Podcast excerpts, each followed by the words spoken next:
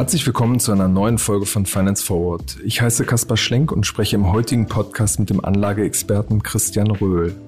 Mit Christian habe ich schon vor einigen Monaten über den neuen Trading Boom gesprochen. Seitdem hat das Interesse einer neuen Anlegergeneration nicht nachgelassen. Ein heißes Anlegerthema sind zurzeit die sogenannten Specs, die gerade nach Europa kommen. Dabei sammeln leere Firmenhüllen Geld ein und suchen nach attraktiven Übernahmezielen. Auf diesem Weg gehen beispielsweise die Super-App Grab der Broker eToro, aber auch WeWork und das Flugtaxi-Startup Lilium in Milliardendeals an die Börse. Im Podcast hat Christian erklärt, was die Fallstricke bei einem solchen Spec sind, wovon er die Finger lassen würde und warum er Prominente, die sich beteiligen, gar nicht so schlecht findet.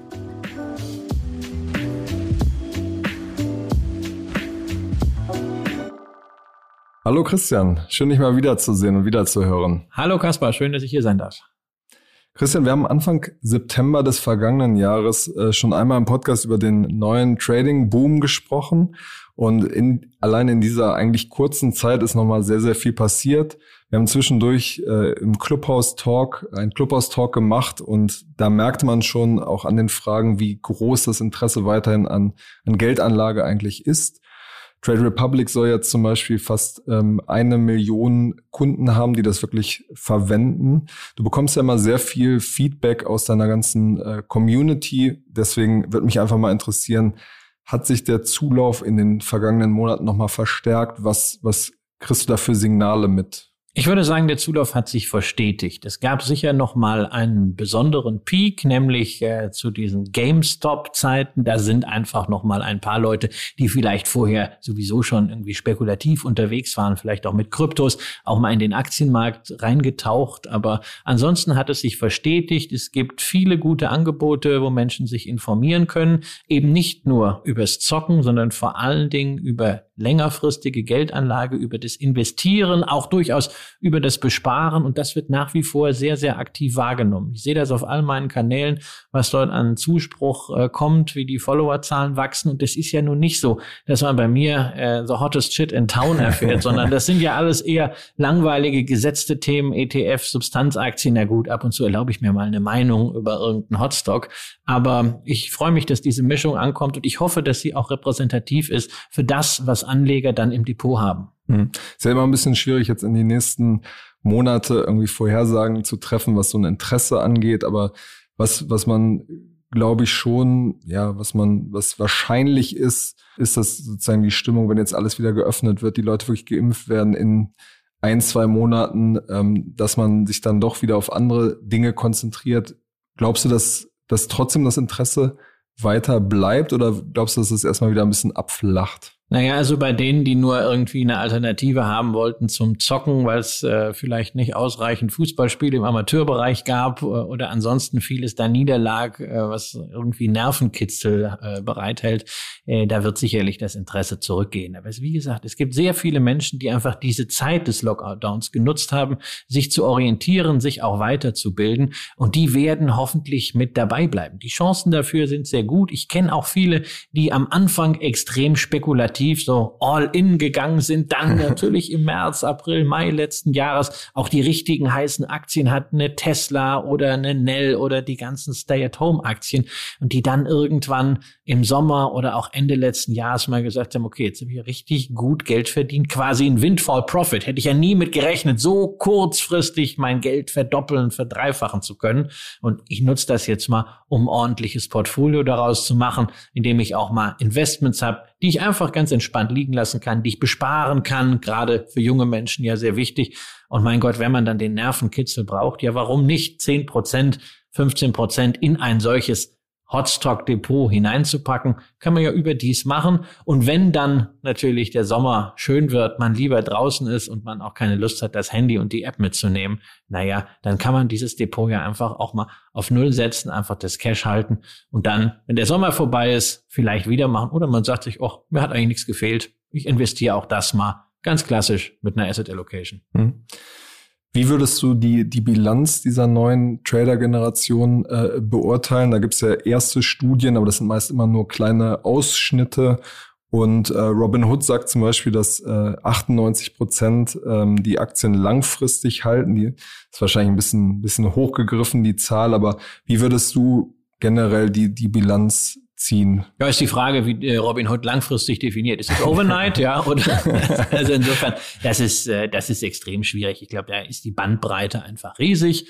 Und äh, wir dürfen auch eines nicht vergessen: Wir haben in den letzten 12, 15 Monaten seit dem Ende des äh, Corona-Crash, seit diesem Tiefpunkt, äh, ja keine wirkliche Korrektur gesehen. Es hat manchmal ein bisschen gerumpelt, so drei, vier Prozent runter, aber das war ja nichts, was jetzt die Nerven so wirklich angestrengt hat. Man sieht es jetzt bei einigen Aktien, die bei sehr heiß, Aktien, ne? genau, ja, also vor allem bei diesen Stay-at-Home-Aktien, die so wahnsinnig beliebt waren, wie zum Beispiel eine Peloton, die ja jetzt auch äh, operativ Probleme hat mit äh, diesem Produktrückruf. Ja, da sind natürlich einige Leute dabei, die jetzt auch die Erfahrung machen, ups, also selbst ein Unternehmen, an das ich glaube, das ein ganz tolles Geschäftsmodell hat, was sich ja nach wie vor immer immer noch gut anhört, gerät mal so unter Druck, dass man unter Umständen 50 Prozent hinten liegt. Ähm, und wenn diese Erfahrungen zunehmen, was ja eine Frage der Zeit ist, entweder bei einzelnen Aktien oder natürlich auch vielleicht durch exogene Einflüsse, äh, dass wir wirklich auch mal wieder eine Korrektur an der Börse haben, äh, dann ist die Frage, wie Anleger damit umgehen werden. Ob sie wirklich dann daran wachsen,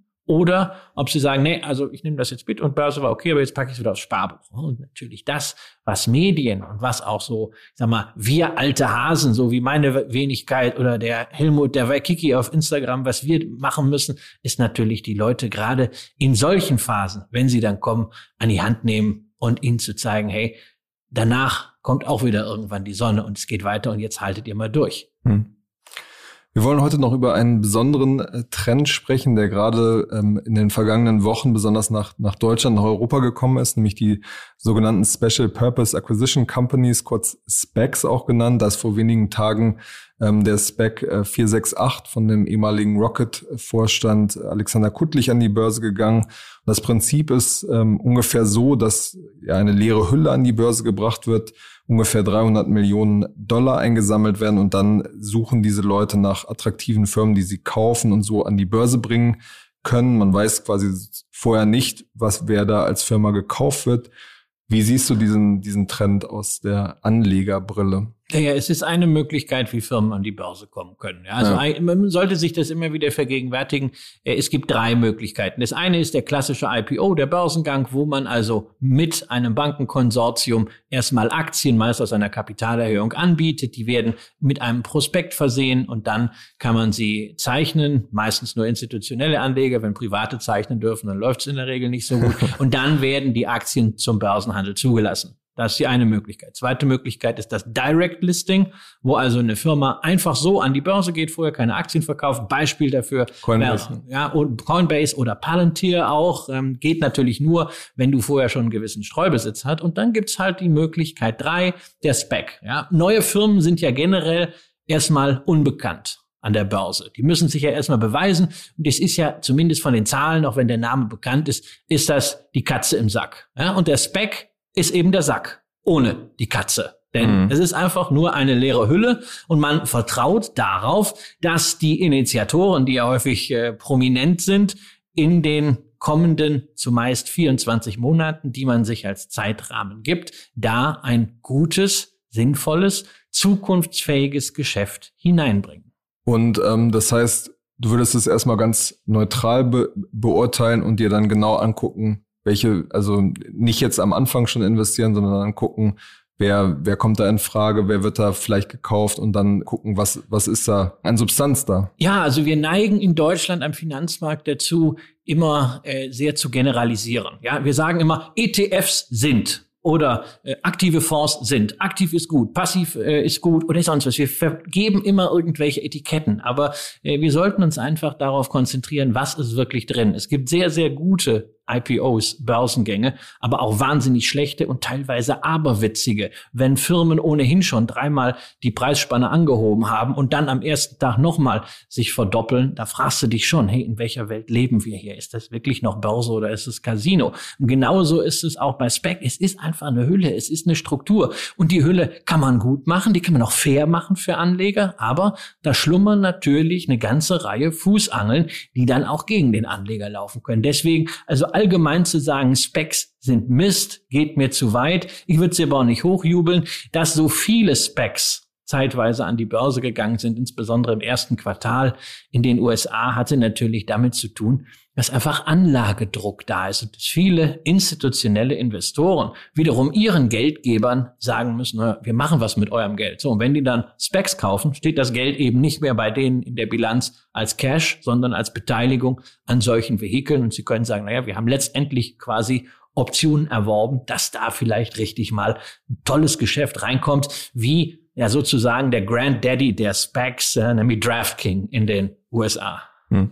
Über die, die verschiedenen Details und Fallstricke sprechen wir jetzt gleich bei den Beispielen. Eins der, der großen sozusagen Kontraargumente ist ja, dass man sagt, eigentlich ist es ein Zeichen von adverser Selektion, weil ähm, es ist an sich der normale Weg. Jede, jede gute normale Firma würde ein IPO machen. Und warum wählt man jetzt diesen Weg über den, den Spec. Das ist ja das, das übliche Argument, was, was allgemein gegen diese Form geäußert wird. Ja, es ist natürlich so, man muss sich nicht der Öffentlichkeit präsentieren mit einem Prospekt, man hat nicht diese Due Diligence, man hat auch nicht diese Fristen, die einfach für einen klassischen IPO, insbesondere an der Wall Street jetzt notwendig sind. Äh, man muss nicht mit vielen Investoren sprechen, sondern man kann das quasi wie im Venture Capital Business auch, wie das die Startups gewöhnt sind, mit wenigen Kapitalgebern, nämlich mit den Sponsoren und vielleicht den größten Investoren der Specs ausverhandeln und schwuppdiwupp geht man an die Börse. Und es geht geht natürlich insgesamt von der Vorbereitungszeit her, sofern das Rechnungswesen ohnehin auf einem ordentlichen Niveau war, auch schneller. Da guckt man natürlich als Anleger und fragt sich, hm, Müssen die vielleicht dringend an die Börse? Warum? Wollen die jetzt unbedingt den Hype gerade mitnehmen? Und da ist natürlich dann auch wichtig, dass man wieder in die Details geht. Also zum Beispiel, was geht Lock-up-Fristen an? Ja, ähm, verkaufen die Founder, verkaufen die Sponsoren relativ schnell ihre Aktien raus oder können die das gar nicht, weil sie sich verpflichtet haben, die zu halten? Hm. Es gibt jetzt ein paar prominente Fälle, die wir uns jetzt auch mal anschauen wollen. Ähm, eins der bekannten deutschen Beispiele ist das äh, Flugtaxi-Startup Lilium, das in einigen Monaten in New York an die Börse gehen wird, zu einer Bewertung von 3,3 Milliarden äh, Dollar. Und da gibt es ja viele kritische Stimmen, die sagen, das ist als Kleinanleger eigentlich Wahnsinn, weil man die technologischen und regulatorischen Risiken überhaupt nicht abschätzen kann. Wie, wie siehst du das? Ja, aber es wird ja keiner gezwungen, äh, Lilium-Aktien zu kaufen oder Aktien dieses Spec. Und es scheint ja äh, entsprechende Nachfrage zu geben. Ich kann nicht sagen, das ist alles ganz furchtbar. Man muss es hinterher, wenn die Transaktion dann mal durch ist und alle möglichen Optionen gezogen sind, alle Gelder reingebracht sind und dann wirklich auch mal von dieser neuen, fertigen Firma so eine Quartalsbilanz oder besser noch ein kompletter Jahresabschluss gemacht ist, schön mit dem Testat, dann muss man sich das Ganze angucken. Aber Lilium ist, glaube ich, ein sehr, sehr gutes Beispiel für die Eine solche Firma, die im Prototypenstadium ist und ja auch an den Prototypen noch rumbastelt. Es kam genau, ja gerade einen neuen angekündigt. Genau, das kam ja jetzt ja. mitten in die Transaktion rein. Eine solche Firma könntest du niemals im Rahmen eines IPO äh, so an die Börse bringen. Diese der ganze Dokumentationsaufwand bei den Banken, Rechtsanwälte, Wirtschaftsprüfer und das im ganzen Konsortium, was da dranhängt, das ist Wahnsinn. Wenn eine solche Firma aber an die Börse möchte, um beispielsweise auch einfach ihren Investoren, weil sie es vielleicht brauchen,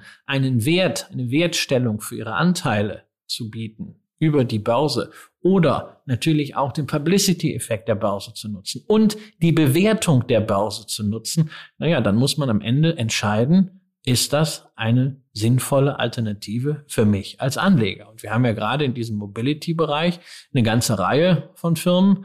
Schade ist natürlich aus deutscher Sicht, dass das hier so einer der Leuchttürme ist, was Mobilitätszukunft in Deutschland angeht und dass eine solche Firma leider an die Wall Street geht und nicht hier in Deutschland notiert ist. Aber da müssen wir halt leider sagen, das ist logisch. Denn wenn du den größten Kapitalmarkt der Welt adressieren kannst, wenn du an die Wall Street gehen kannst, dann willst du dich nicht verzwergen und in Frankfurt sein. Nichtsdestotrotz, ähm, wenn man sich jetzt diese Prospekte anguckt, die die ähm, oder Prospekte ähm, Präsentationen, die sie zu diesem Deal rausgegeben haben, wird er ja viel dann irgendwie von sehr, sehr konkreten Umsätzen und Gewinnen im Jahr 2024 bis 2026 gesprochen. Und es wird der Eindruck auch erweckt, das ist relativ safe, dass wir ähm, in, in diesen Jahren so dastehen werden. Und eigentlich ist es ja so ein Null oder Eins. Also mit zehnprozentiger Wahrscheinlichkeit wird das klappen oder 15%, dann wird es ein Riesending oder es wird halt nicht funktionieren. Ja, es ist halt klassisches Venture Capital. Es ist normalerweise eben nicht an der Börse, außer in einem Bereich, Biotechnologie. Da haben ja. wir das sehr häufig, dass Firmen, die keine Umsätze haben, sondern noch forschend sind, bereits an die Börse gehen. Auch äh, mit so irgendwie, was weiß ich, Phase 1, Phase 2 Studien. Das ist irgendwie so ein bisschen Prototypenniveau. Ähm, aber das ist genau diese, äh, diese Geschichte. Und da kann sich dann jeder Anleger die Frage stellen, ob er bei dieser Null- oder Eins-Geschichte mitspielen kann, äh, möchte oder ob er das lieber lässt. Nur einfach grundsätzlich zu sagen, das ist alles Mist, weil die versprechen jetzt da Gewinne und wir wissen gar nicht, ob die kommen. Äh, müssen wir auf der anderen Seite sagen, wir haben im DAX mit Delivery Hero eine Firma, die zwar gigantische Umsätze macht und immens wächst und also wirklich Chapeau vor dem, was äh, Nick Östberg und seine Leute da aufgebaut haben, aber bei der es nicht mal eine verlässliche Aussage gibt, wann sie denn mal Geld verdienen wollen. Mhm. Ein weiteres sehr prominentes Beispiel ist ja WeWork, die für neun Millionen so einen, einen Spec-Deal machen wollen und dann an die Börse äh, streben und das nach einer ja sehr fundamentalen Krise. Die sollten hatten sehr charismatischen Gründer, der dann aus der Firma geflogen ist und wollten eigentlich mit 60 Milliarden Bewertung an die Börse. Im Gegensatz zu Lilium machen die, glaube ich, schon äh, oder machen die ein gutes Geschäft, haben 3,2 Milliarden äh, Umsatz ähm, wie, wie siehst du das? Also wie, wie schätzt du die Firma ein? Naja, also ob sie ein sehr, sehr gutes Geschäft haben, das werden wir mal sehen. Die haben ja mal versucht, äh, wirklich auf traditionellen Wege, sprich via IPO an die Börse zu gehen. Damals stand ein Wert von 46 Milliarden Dollar im Raum, äh, im Wesentlichen ja aufgepumpt durch den japanischen Finanzinvestor Softbank. Das war da, schon die Bewertung von der letzten Runde, war genau, 47. Genau, und dann mhm. kam das, dann, also ja, man hat darüber hinaus ja dann nicht weiter äh, gerechnet, man hat sich dann reich gerechnet, aber man muss ja sagen, dann kam ja im Rahmen dieses Börsengangs eben durch diese ganzen Dokumentationen in die Öffentlichkeit äh, Themen, wo man eigentlich sagt, das rührt irgendwann kein Investor an. Also diese ganzen miesen Deals, die Adam Newman da äh, noch zwischen sich und der Firma über irgendwelche Markenrechte gemacht hat, über Selbstvermietungen. Und dann wurde natürlich auch dieses Geschäftsmodell immer weiter in Zweifel gezogen, ähm, wo natürlich mal Topflächen äh, angemietet werden zu höchsten Preisen. Das Ganze wird gestückelt. Das, Banken kennt man das als Fristentransformation. Das kann auch sehr häufig da schieflaufen. Und dies kam ja dann dazu, dass Softbank die Firma mehr oder weniger retten musste. Weil das ja. war so ein Fall, die mussten an die Börse gehen innerhalb absehbarer Zeit, um neues Geld zu bekommen. Das hat Softbank dann alles übernommen, hat ja auch sich mit allen anderen Aktionären weitgehend geeinigt. Äh, das war auch nicht ganz einfach. Und jetzt ist natürlich die Frage, wie, haben wir eine neue Situation beim Thema Büroimmobilien, auch wenn es um Flexibilität geht? Und kann WeWork mit einem möglicherweise neuen Konzept, adjustierten Konzept in anderen Büromärkten, die einen anderen Bedarf haben, pandemiebedingt, jetzt vielleicht reüssieren. und dazu kommt halt aus Investorensicht, weshalb viele das schon auf der Agenda haben, immer dieser Blick nach oben.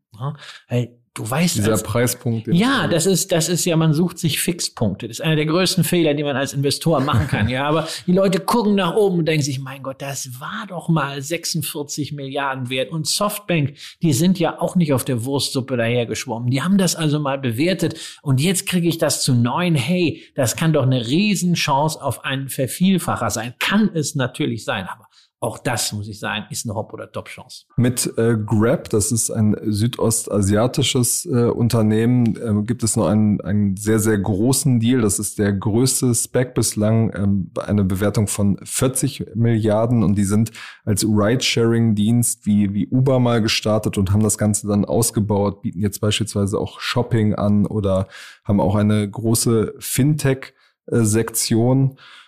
Wie, wie schätzt du diese Firma an? Die hast du dir ja auch mal ein bisschen genauer angeguckt. Also ich tue mich natürlich schwer zunächst mit dem Unternehmen, weil ich noch nie in Asien war und deswegen also überhaupt keine persönlichen Erfahrungswerte habe. Aber es gibt ja eine recht aktive Community so bei diesen Digital Nomads, mit der ich mich gerne austausche. Und da sind ja viele äh, in Asien. Und wenn man denen sagt, na ja, Grab ist ja sowas wie das Uber Asiens, erntet man in der Regel so ein leicht spöttisches Lächeln nach dem Motto, na ja, Uber ist eigentlich das Grab der USA oder Steuerzahler der westlichen Welt. Sie scheinen nach allem, was ich äh, inzwischen gelesen habe, auch in den Präsentationen, aber auch was ich mitbekommen habe von Freunden aus Asien, deutlich weiter zu sein in vielen Punkten, wo äh, Uber äh, jetzt noch nicht ist. Das ist erfreulich. Sie scheinen sehr in diesem Alltag der Menschen angekommen zu sein, was natürlich dann auch diese Netzwerkeffekte für die Zukunft wieder bedingt. Weshalb es eigentlich nur eine wirkliche Frage gibt. Warum geht ein so großes, so führendes Unternehmen durch die Hintertür im Börsenmantel an die Börse, statt ganz stolz mit der Brust nach oben in den Vordereingang durchs Portal mit einem IPO, so wie es beispielsweise Kupang aus Südkorea ja an der Wall Street sehr, sehr erfolgreich gemacht hat. Und auch da wird es natürlich wieder ein Thema sein, wie komplex ist die Firmenstruktur, wie due diligence fest ist das Ganze und wie schnell braucht man halt diese Notierung und auch die damit verbundenen Finanzspritzen. Immerhin, was ein sehr positives Signal ist, ähm, man hat jetzt schon im Rahmen dieser ganzen Transaktion ein viereinhalb Milliarden Dollar Funding neu unter Dach und Fach gebracht und auch die Gründer des Specs Altimeter, äh, mit denen Grab an die Börse geht, haben 750 Millionen Dollar eingeschossen. Das heißt also, das ist nicht äh, abkassiert und weggerannt. Die wollen langfristig dabei bleiben. Sieht man auch nicht bei jedem Spec so. Und darüber hinaus haben die auch noch relativ weitreichende Lock-up-Verpflichtungen unterschrieben. Das ist sicherlich eine Aktie, die werde ich mir angucken, wenn denn dann diese Verschmelzung erfolgt ist und wenn man mal eine Bilanz hat und dann vergleicht man sie natürlich zum Beispiel mit einer Coupang oder mit anderen asiatischen Internetaktien, da sind sie dann ganz normal in dieser Peer Group, wo auch zum Beispiel eine C natürlich drin ist. Hm. Was war die Antwort, was war deine Antwort auf diese Frage, warum sie nicht durch die, die Vordertür reingehen? Also die, die Gründer wurden auch dazu gefragt und die sagten, sie haben alle Optionen quasi sich angeguckt, private Runde, ähm, Börsengang oder Spec und das sei einfach das das beste Angebot gewesen? Es kann das beste Angebot gewesen sein, gerade im Hinblick darauf, äh, wie schnell man es geschafft hat, ähm, auch diese viereinhalb Milliarden einzusammeln. Das wäre vielleicht in einem äh, IPO-Prozess deutlich schwieriger äh, gewesen. Und natürlich ist es ein Unterschied, ob du gegenüber deinen Spec-Sponsoren und den wichtigsten Investoren von denen dein Unternehmen präsentierst oder ob du diese ganze äh, Börsenprospekt äh, mit Roadshow alles durchziehen musst. Ja, und gerade bei solchen Unternehmen aus Asien kennen wir ja irrwitzig komplexe Firmenstrukturen, ähm, die natürlich dann gerade bei so einer öffentlichen Dokumentation noch schwerer darzulegen sind als äh, in so einem Spec-Prozess. Also, mhm.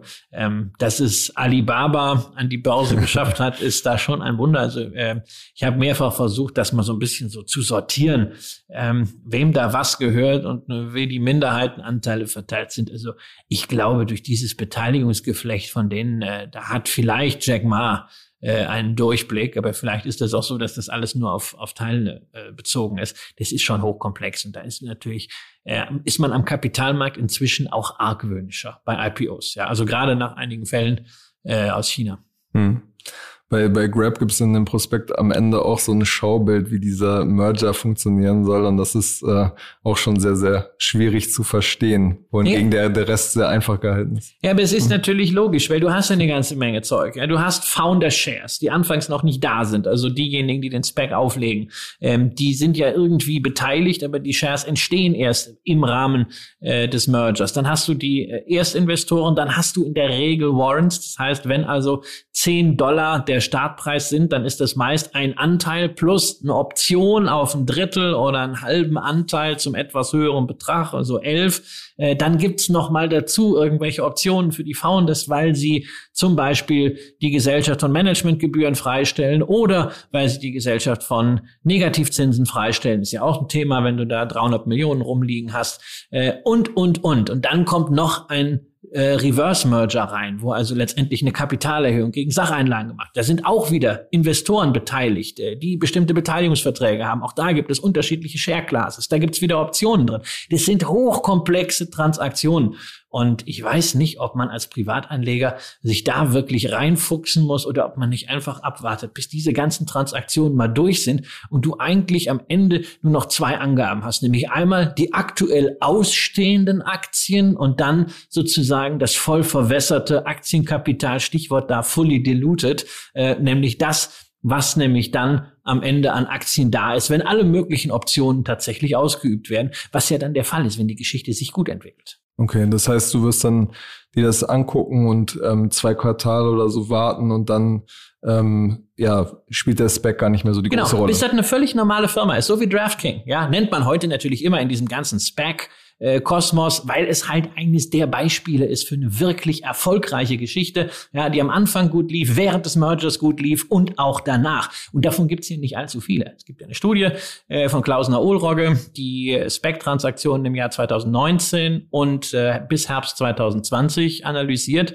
und die ganz klar zu dem Ergebnis kommt, dass in dieser Phase nach der Ankündigung des Mergers in der Regel über drei, sechs und zwölf Monate Geld verloren ging, gemessen am Kurs. Mhm. Ja, und äh, deshalb brauche ich diese Strukturierungsphase nicht unbedingt, sondern ich freue mich, wenn über solche Vehikel dann vielleicht auch Firmen an die Börse kommen, die es ansonsten vielleicht nicht geschafft hätten, weil vielleicht die Story nicht sexy ist. Also ein Beispiel, ähm, Vintage Vineyards aus den USA ist also äh, im Grunde eine Weinkellerei, die äh, stark expandiert und immer weitere Winzer dazu packt. Ja, das ist so ein klassisches Konsolidierungsmodell. Also ich mag sowas, wenn es günstig bewertet ist. Ja, ähm, aber wenn die heute zu einer Investmentbank gehen und die Investmentbank hat begrenzte Ressourcen, ja, und die können da drei Tech-Firmen, äh, zwei Biotech-Firmen und noch irgendein Mobility-Venture an die Börse bringen, dann kommt da die Weinkellerei. ja, ich meine, da guckst du da auf die Story und sagst, ja, Jungs, kommt mal in zwei Jahren wieder. Ja, so, und wenn die aber jetzt eine Möglichkeit gefunden haben, was der Fall ist, eben Spec, ist das eine spannende Sache. Und äh, ich freue mich drauf, wenn das dann eine ganz normale Aktie ist und man die sich angucken kann. Oder anderes Beispiel, äh, Tattoo Chef.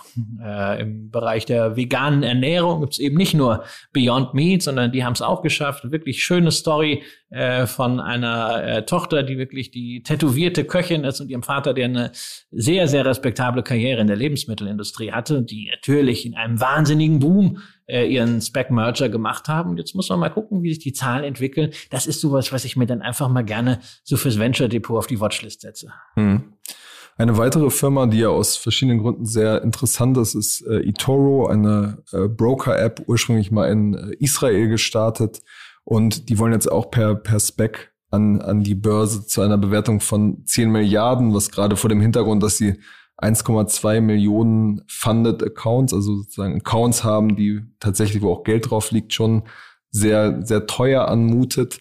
Ähm, wie, wie bewertest du das? Naja, also ich habe mich sehr, sehr gewundert, aber es gibt den schönen Spruch, wenn es Brei regnet, halt den Löffel raus. Und äh, sie haben ja äh, 250 Millionen Funding bekommen, direkt von der Fintech Acquisition Company, in die sie reinschlüpfen wollen, nochmal 650 Millionen Dollar besorgen. Ähm, und naja, wenn sie meinen, dass sie das Geld bekommen und dann damit wachsen können, fein. Ja, ich bin der Meinung, das muss ich mir nicht wirklich so angucken, weil wenn ich äh, so in dieses Thema Retail Brokerage investieren möchte, dann habe ich auch deutsche Firmen, wo ich mir wirklich die Leistung auch äh, vor Ort angucken kann, die auf Deutsch reporten, wo ich auch mal auf eine Hauptversammlung äh, gehen kann, wo ich unser vertrautes Rechtssystem habe. Ja, da habe ich eine Flatex de Giro, die als Online-Broker dahinter ist. Wenn man äh, in Trade Republic über die Ecke investieren will, dann hat man diese Small Cap Lösung beispielsweise über Sino. Und naja, also wenn ich mir eine Flatex von der Bewertung anschaue, da sind wir zwar auch bei einem äh, Kurs-Umsatzverhältnis äh, äh, von 10, aber wir haben natürlich schon äh, die Situation, dass das Unternehmen dieses Jahr höchstwahrscheinlich richtig Geld verdienen wird. Hm. Zum Abschluss wird mich nochmal eine Sache interessieren und zwar merkt man, hat man ja in den vergangenen Wochen schon gemerkt, dass die Stimmung, was, was Tech-Euphorie angeht, was Tech-Firmen angeht, teilweise so ein bisschen wieder äh, runtergegangen ist, auch was, was Specs angeht, war es ja im vergangenen ähm, Jahr so, dass teilweise die Höhlen, ohne dass da irgendwie was drin war, schon wahnsinnige Kurse, Kursanstiege verzeichnen konnten. Wie, wie siehst du die Situation und wie wird sich das in den kommenden Wochen aus deiner Sicht entwickeln? Ja, ich find's eigentlich ganz gut, dass dieser Hype, diese Übertreibung mal draußen ist, weil warum sollte ein Spec, in den heute Geld eingezahlt wird, 10 Dollar für ein Anteil und eine Option morgen nur der Anteil 12 Dollar sein. Ja, weil da irgendein großer Name draufsteht, also das ist ein bisschen äh, weit hergeholt. Es äh, müsste ja eigentlich sogar weniger wert sein, weil es ja noch die Verwässerung Genau, wenn du die Verwässerung reinnimmst, die Option hat natürlich dann auch einen Wert. Also es ist eigentlich logisch, äh, dass ein Spec etwas unter 10 ist, was wir übrigens ja auch bei den äh, neuen deutschen Specs sehen. Jetzt sei es Rolf Elgeti oder sei es Alex Kudlich mit äh, der 468 Spec, äh, den Frankfurtern auch äh, Klaus Hommels, Lakestar, ne, ist bei 12 und den Börsenhandel gestartet, ist jetzt auch bei 10. Das ist eigentlich logisch. Also ich wünsche mir halt wirklich, dass das einfach als eine Möglichkeit wahrgenommen wird, an die Börse zu gehen. Was mir Sorge bereitet, ist nicht ad hoc, sondern eher die Situation so in den USA in 15 bis 18 Monaten. Wenn wir diese übliche Frist zugrunde legen von 24 Monaten, in denen die Founder ein Ziel gefunden haben müssen, sonst wird der Spec liquidiert und alle kriegen ihr Geld zurück ähm, dann kann natürlich da so eine gewisse Torschlusspanik kommen. Ne? Weil jetzt so viele Specs an die Börse kommen, dann wollen die am Ende alle das Geld unterbringen, weil nur dann lohnt sich die Geschichte ja auch für die Founders. Wenn du diese Founder-Shares, die quasi mit Null einstehen, dann entsprechend konvertieren kannst. Und da ist natürlich das Risiko, ja, dass dann quasi so mit der Schrotflinte durch die Startup- oder Unternehmenswelt gelaufen ist, um alles, was nicht bei drei auf dem Baum ist, äh, den Mund wässrig zu machen. Äh, wollt ihr nicht über einen Börsenmantel an die äh, Börse gehen? Und da ist natürlich das Risiko, dass wir dann wirklich äh, die äh, Quantität haben, die zu Lasten der Qualität geht. Ja, und es kann natürlich auch ganz anders sein, dass in zwei Jahren ähm, die Investoren alle ihre Gelder wieder haben wollen, weil sie haben sie dann äh, da ganz gut geparkt und es gibt vielleicht andere Möglichkeiten oder die Zinsen sind gestiegen. Wer weiß, ja. Aber das ist eigentlich das, äh, das größte Risiko, was ich sehe. Und ansonsten ähm, bin ich durchaus froh, dass es äh, Leute gibt, die sich auch mit so einem Spec dann rauswagen, weil man kann das Ganze auch anlegerfreundlich machen. Und es ist natürlich für Anleger sehr, sehr entscheidend, wenn sie überhaupt sowas in Erwägung ziehen, auch dann unter zehn einfach äh, jetzt zu kaufen und einfach mal abzuwarten, Geld dort zu parken, äh, sich anzugucken, wer steckt eigentlich dahinter. Hm. Das heißt, in den nächsten zwölf bis 18 Monaten, diese Dynamik, die du erklärt hast, ähm, da, wenn man jetzt irgendwie Gründer von einem, sag ich mal, mittelgut laufenden Startup äh, ist, kann man ja eigentlich die Zeit abwarten und dann gibt's diesen Anlagedruck und dann werden wir wahrscheinlich ein paar Deals sehen, wo man genauer hingucken muss. Ja, also in den USA kann das äh, natürlich sein. Ich meine, hier in Deutschland ist das jetzt nicht das ja. Thema. Wir haben hier äh, insgesamt jetzt die, die Specs von, von Lakestar, also Hommels, wir haben äh, 468 von Alex Kuttlich und wir haben die Obotech von Rolf Egeti.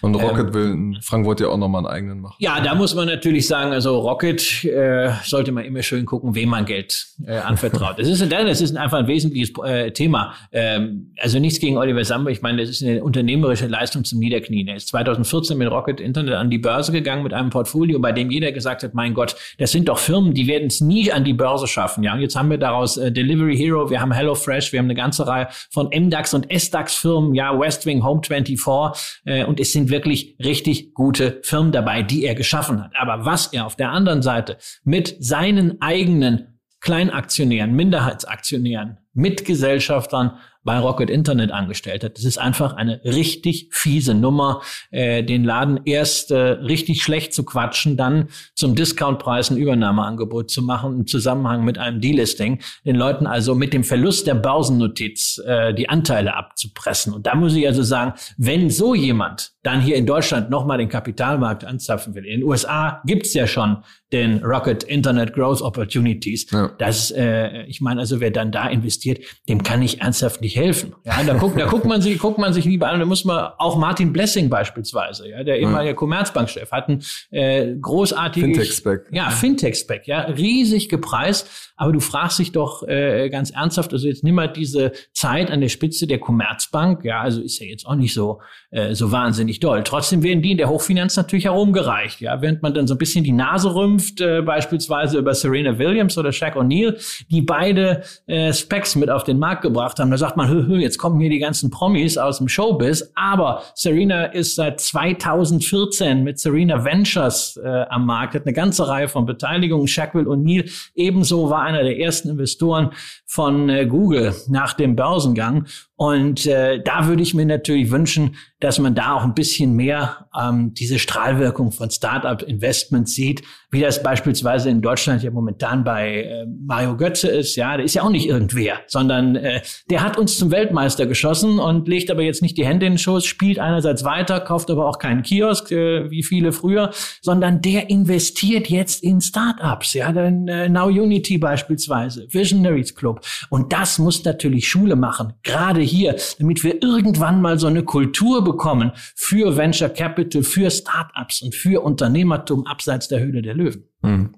Was sozusagen die Promi-Beteiligung angeht, gibt es ja zumindest den Punkt, dass die SEC, also die amerikanische Börsenaufsicht, hat ja gesagt, dass man jetzt nicht nur aufgrund dieser Promi-Beteiligung ähm, irgendwo sein Geld reinlegt. Und das finde ich ist ja zumindest ein valider Punkt, dass man sich das auch in den Fällen genauer anguckt. Ja, man muss sich jeden angucken, der da äh, so, ein, so ein Spec aufmacht. Aber das sollte man sich auch angucken, generell bei Börsenneulingen. Wer ist denn so das äh, Management? Da gibt's ja auch bisweilen äh, Kantonisten, die schon vier oder fünf Firmen an die Wand gefahren haben. Also scheitern ist ja nicht schlimm, aber wenn es immer auf die gleiche Art und Weise passiert und am Ende äh, sind immer Kleinanleger die dumm, dann ist es natürlich doch schlimm. Äh, insofern auch das ist alles nichts Besonderes für, für Specs. Ja. Auch bei IPOs guckst du dir doch an, Mensch, wie ist die Transaktion? Transaktionsstruktur, machen da Altaktionäre Kasse, wie sind die Lock-up-Fristen und genau die gleichen Themen muss man sich bei Specs angucken. Specs ist jetzt nicht irgendwie eine völlig neue Welt, äh, sondern das Gleiche, was man immer schon gemacht hat. Und eine Aktie nur wegen eines Namens zu kaufen, macht eh keinen Sinn. Also es kauft ja auch nicht jeder Play Magnus, nur weil da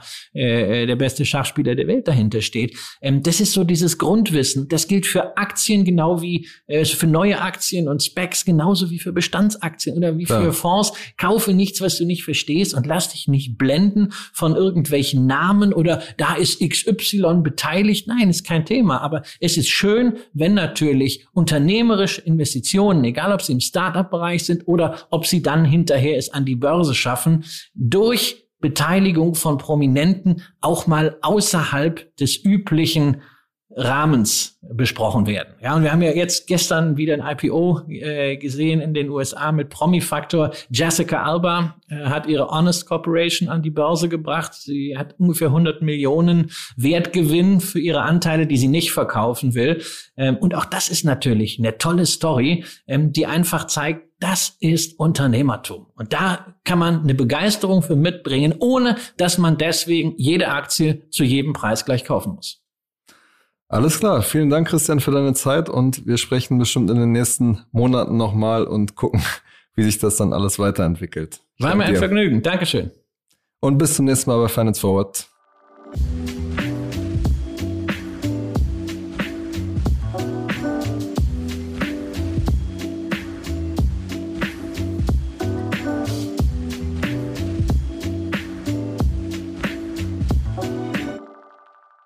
Dieser Podcast wird produziert von Podstars bei OMR.